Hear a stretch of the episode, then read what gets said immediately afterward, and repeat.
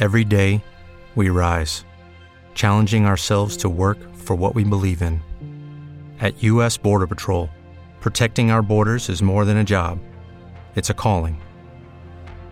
Agents answer the call, working together to keep our country and communities safe. If you're ready for a new mission, join U.S. Border Patrol and go beyond. Learn more at cbp.gov/careers. La Comisión de Bolsa y Valores de Estados Unidos ha marcado un hito histórico al aprobar los primeros ETF de Bitcoin.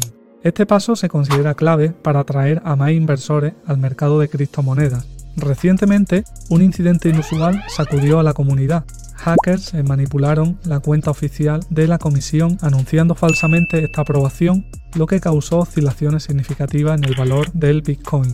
Aunque hay opiniones divididas sobre el impacto de estos ETF, muchos creen que impulsarán la demanda de activos digitales, aunque algunos expertos son escépticos sobre la entrada de grandes sumas de dinero en estos productos.